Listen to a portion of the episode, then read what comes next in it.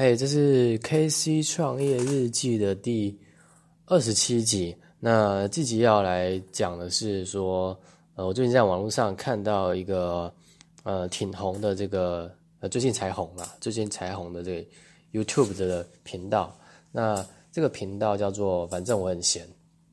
好，那这个频道拍的主题是类似像什么，就是一些很搞怪，然后有时候呃。就是有点搞怪，但是也不是说那种，呃，单纯的搞怪搞笑而已，而是它里面有很多的呃这个内涵是在讲说一些社会学，还有一些人性的心理学，还有整个这个环境的大环境的一些东西。那它就在潜，它就是隐藏在这些一些很多的笑点里面，然后有时候会学到东西。好，那。我就觉得他拍的东西真的很有意思，比如说，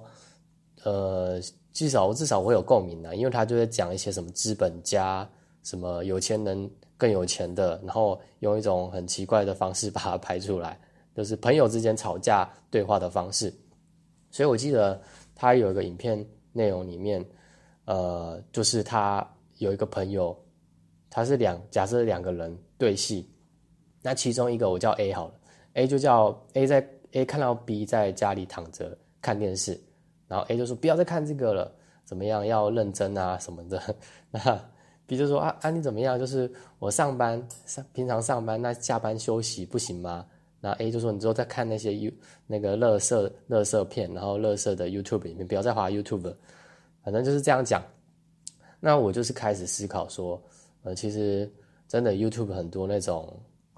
呃，我要说没营养有点过分了，就是它只是纯纯粹的搞笑，那纯粹的呃，就是让我们感到娱乐，然后感到放松，就是有偶尔看一下，也许呃真的会有一点舒压，但是好像真的看太多，那对我们没什么帮助，所以呃这就让我想到这点。好，那呃这是一个点，就是我在想说，呃，他们影片是真的是有那种内涵的，那我觉得。看的是能够，呃，帮到我，呃，思考一些东西，就是我可以去重新思考，呃，也许，也许怎么样，怎么样，怎么样？OK，每个人的想法可能不同。好，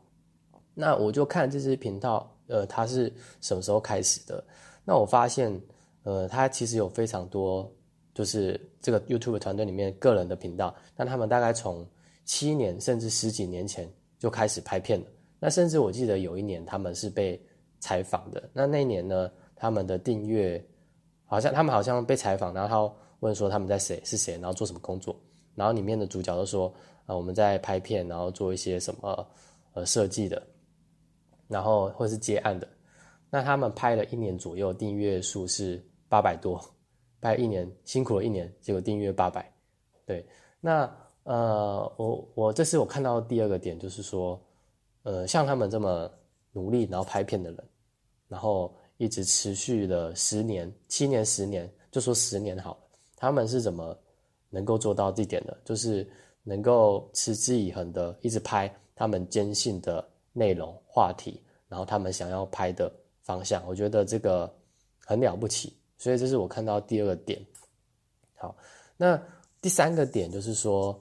呃，我就是因为延续第一个点，我就想说。呃，他们拍的这些是有内涵的东西嘛？那我就在讲，想，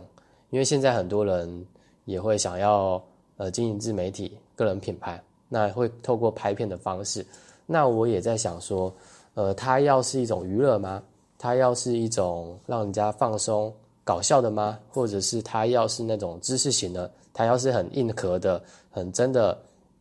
呃，能够去呃给人家知识点的东西吗？我在想说。这个内容是要怎么样？是真的需要很很有内涵的吗？那呃，我就开始假设不同的情况。如果今天是我看到呃他们影片，就是反正我很闲的频道的影片的话，我确实是学到一些东西。那我这个学呢，呃，也许跟他们有内涵有关，也许是因为他们够搞笑，我才愿意去看有关。那其实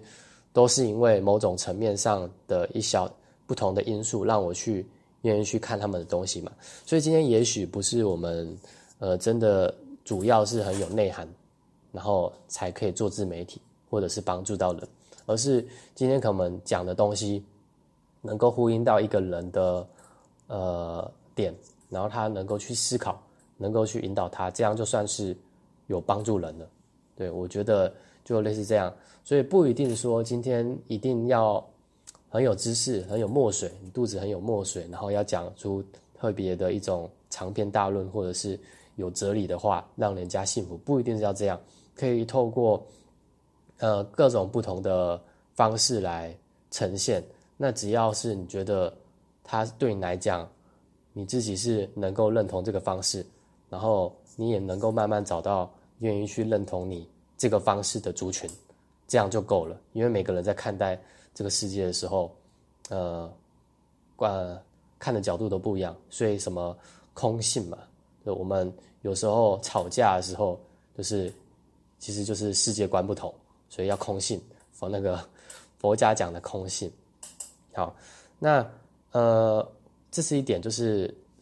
就是我归纳出，就是说，好像你不用很有内涵，其实就是可以做自媒体，也是可以做自媒体，只要你是想要去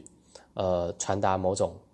理念，或者是你通过某某种方式，你想要去拍片。剪片单纯的也许都可以，呃，就是以你所学的。好，但我还是想要讲那个我刚才观察到的第二点，就是他是持之以恒拍片的十年，那这十年他可能可以遇会遇到任何的状况，就是可能会有键盘手会有酸民，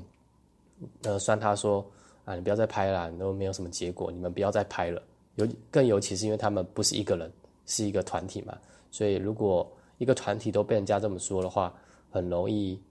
会觉得他们一群人就是，呃，好像做不太起来的感觉。我自己觉得啦。那如果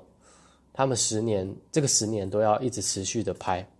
真的是很了不起。那所以我看到这个也是想要，呃，告诉自己说，呃，如果我现在在我现在就在做自媒体嘛，那也许有时候我的方式，